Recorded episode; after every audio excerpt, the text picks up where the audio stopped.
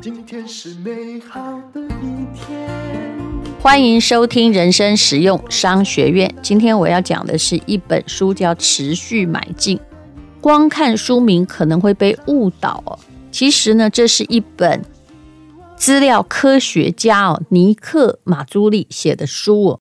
他这本书在亚马逊成为畅销书。事实上讲的就是哦，你最好不要证明你非常会选股、会打败大盘，只有台湾人熟悉的那种跟定期存股类似的方法，你才可能致富。这个简单的论点。受到了其他的财经畅销书，像《原子习惯》呢，《致富心态》的作者的一致推荐。那这位科学家很有趣，他就把历史上所有的资料找出来哦，来证明啊，持续买进不止在股票投资，还有在金融商品，甚至在房子上，要你要有足够的钱呢，或者在你的人生上。一直在持续做着某件事情，才是真正的持久胜利的道理啊！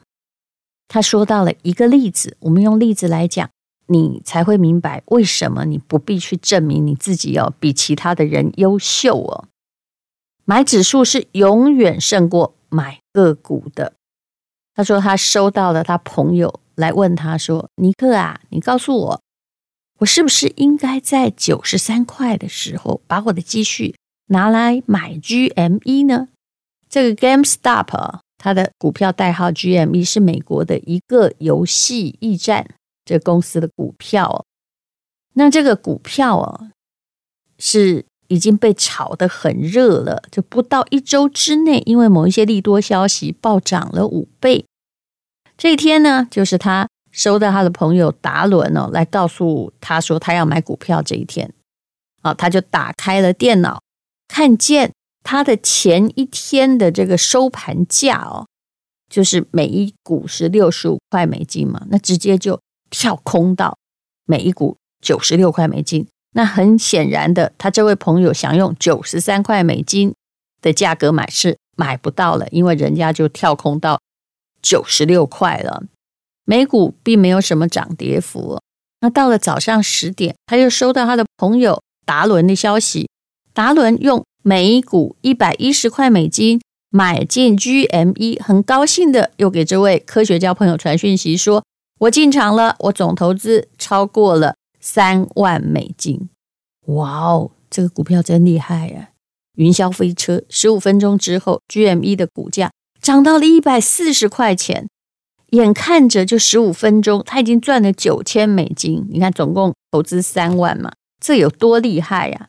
但是啊，它涨得有多快，就跌得有多快。同一天呢，到了中午的时候，达伦就传讯息给这位科学家朋友说：“天哪，我在七十块美金的时候就出场了，两个小时之内哦，就当冲哦。”这位达伦，我看他是新手吧，嗯，因为。他忍耐不了那个跌哦，又忍耐不了那个涨啊，他就损失了一万两千块美金，也就是三万损失一万二。嗯，这对于他的总数而言不是一个小数目。那么，这位叫马朱利的资料科学家，他是分析说，达伦的故事是那些哦，每天呢都在股市里面上冲下洗者的缩影，心里很乱。涨的时候害怕错过，涨的时候兴高采烈、得意洋洋哦。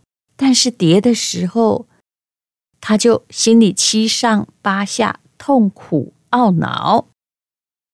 这位科学家说：“多年之前，我也是一个选股者，我后来放弃了。我建议你也这么做。其实，我为什么念这篇文章觉得很有道理呢？因为我也放弃了。”我大概在两千年以前就有一些股票。那之前我说过一个股票的故事啊，当然我必须说我的股票，呃，实在说真的，真的没有赔，以总数而言。可是战绩也不辉煌。直到我悟到了我真的不要依靠我的聪明选股，因为我的确不是很聪明。那今年呢，我的确有赚了一些钱，也就是我买了巴菲特的 A 股，跟着他是对的，因为巴菲特也不止投资一家公司，他也算是哦，就是 kind of 指数型吧。那么巴菲特呢，以目前我正在念的时候啊，其实因为我有一张已经落袋为安了，所以我赚了 八万块美金。那我还有其他的，嗯，这位老先生还有他的搭档查理芒格，在四十多年的经营这家公司的经验里面，证明了他们打败大盘，而且真的只有他打败大盘了。当然，他并不是真正的指数了，他有他的选股跟运营的方法，而且呢，它是一个复利现象，也就是他从来不配发股息。他就让你一直在股价里面利滚利了，从当时的八块多吧，四十多年前，一直到现在啊，目前已经在五十万美金左右了。当然，它也有起起伏伏的时候，最多也跌到二十趴。但是无论如何，它长期看起来获利是很惊人的。所以我老早就放弃我自己，我后来都不选股，我直接跟着巴菲特。那很多人问我说：“这两位老先生已经九十几岁了，怎么办呢？”他自己说过啊，他后来如果他们两个人怎么样了，就决定了叫他们的团队把这个大部分的资金都拿来买 S M P，就美国的指数。美国指数也很了不起哦，这么多年来一年哦也有十几趴。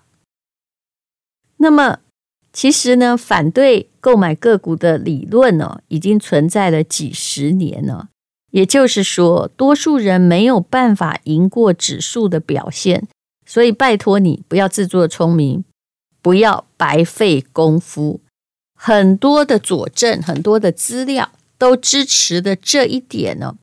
也就是说，以美国来讲，五年期间呢，百分之七十五的主动选股基金，就是那些聪明的基金。经理人哈佛大学毕业的那些帮你选的，有四分之三绩效的表现是输给大盘的。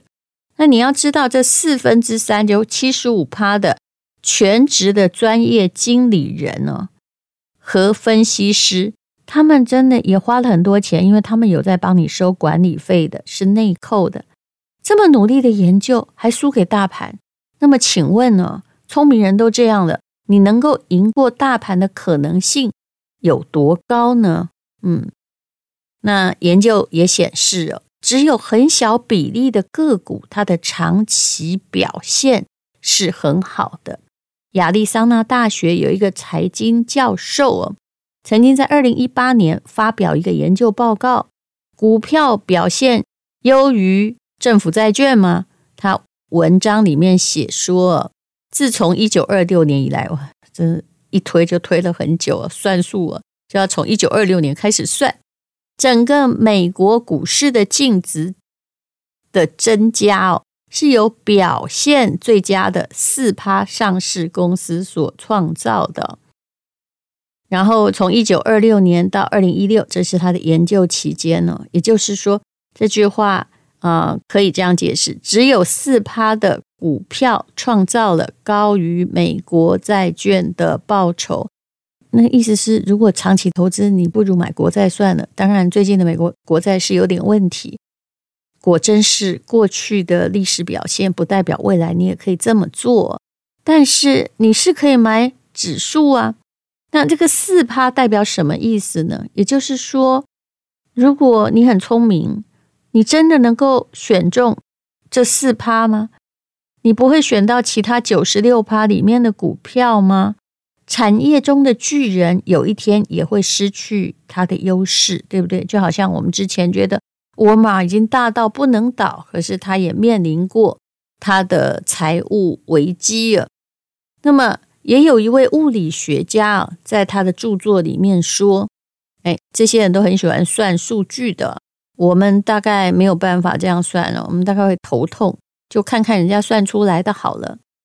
这位物理学家说，一九五零年以后，在美国股市挂牌的两万八千多家的公司当中，有百分之七十八到了二零零九年已不复存在。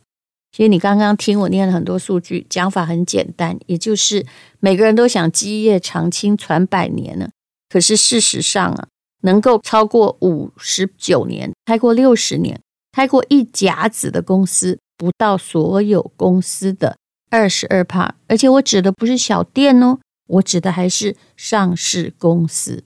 而事实上，他还统计了任何一个类股，管它什么类股都一样。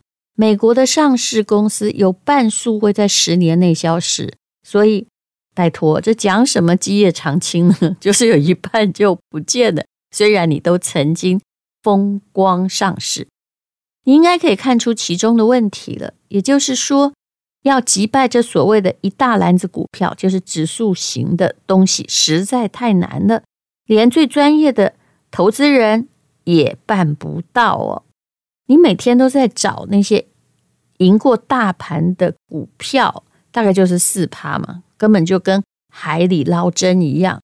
你是不是呢？就购买指数型的基金或某一些呃选股呃有它的原则的 ETF，就可以获得比较高的报酬，而最重要的是，投资过程中的压力也比较小。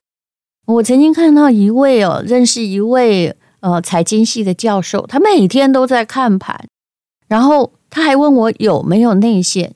其实啊，我现在看到每天都在看盘的人，我就知道他应该不会从投资 赚到多少钱，因为开心的时候当然很愉快，可是你真的能够保证你永远都没错吗？通常一次错啊，就会把你之前的。赚的东西全部吐回去，不是吗？我们都有这样的经验。科学家也证明了，你根本哦没有办法说自己非常会选股，因为毕竟影响股市的状况非常非常的多，而且你买某些股票常常是受了市场气氛的影响。其实，巴菲特还有查理芒格，他们两个。常常在研究金融心理学，也就是查理芒格的书里面还写了很多偏误，也就是你一定会有从众效应，你一定呢会在你的这个股票的收集之中哦，卖掉那些涨快的，然后留下那些赔的，你会安慰自己没有卖掉就不叫赔，我总有一天。能够守得云开见月明吧？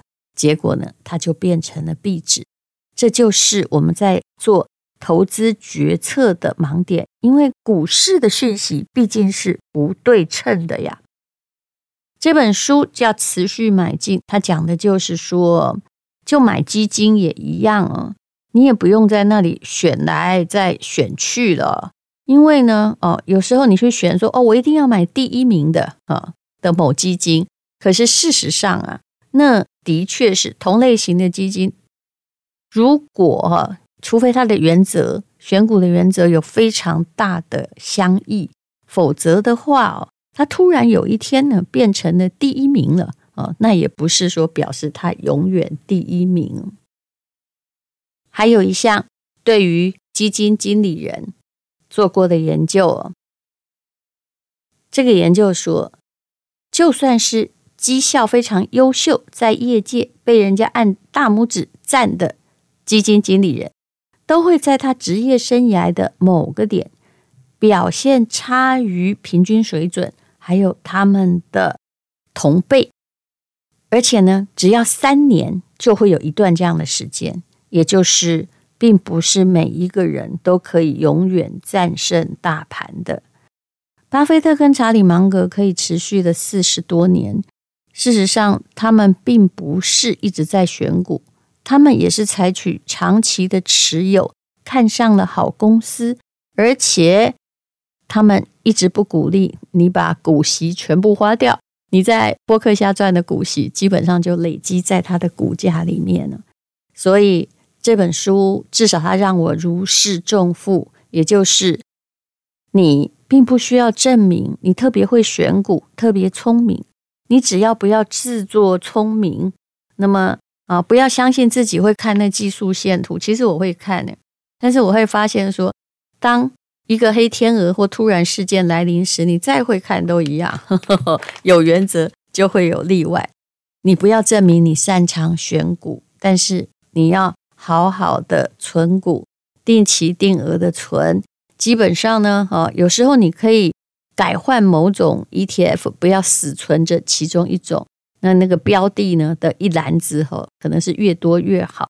当然也要提醒你，像 ETF，我觉得啊，嗯，无论如何，它的规模比较大比较好，不然万一。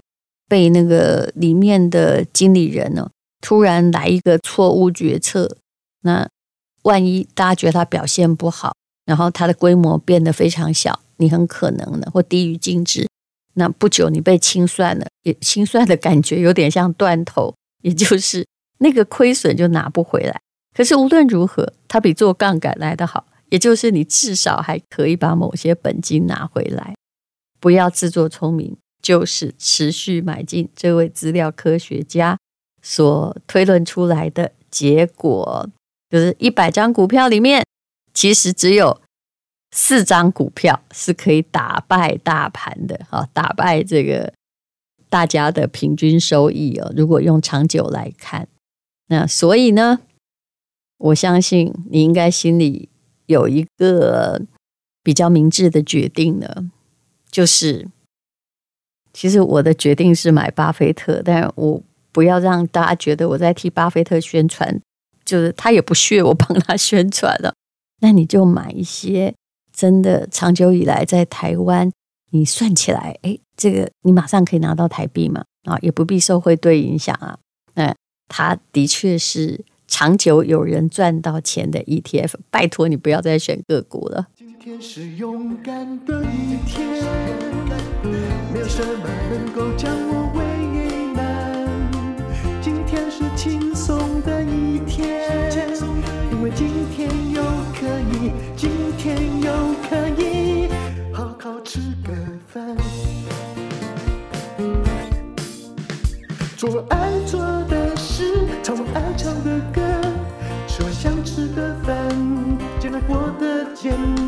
做爱做的事，唱我爱唱的歌。吃我想吃的饭，尽量过得简单，尽量过得简单。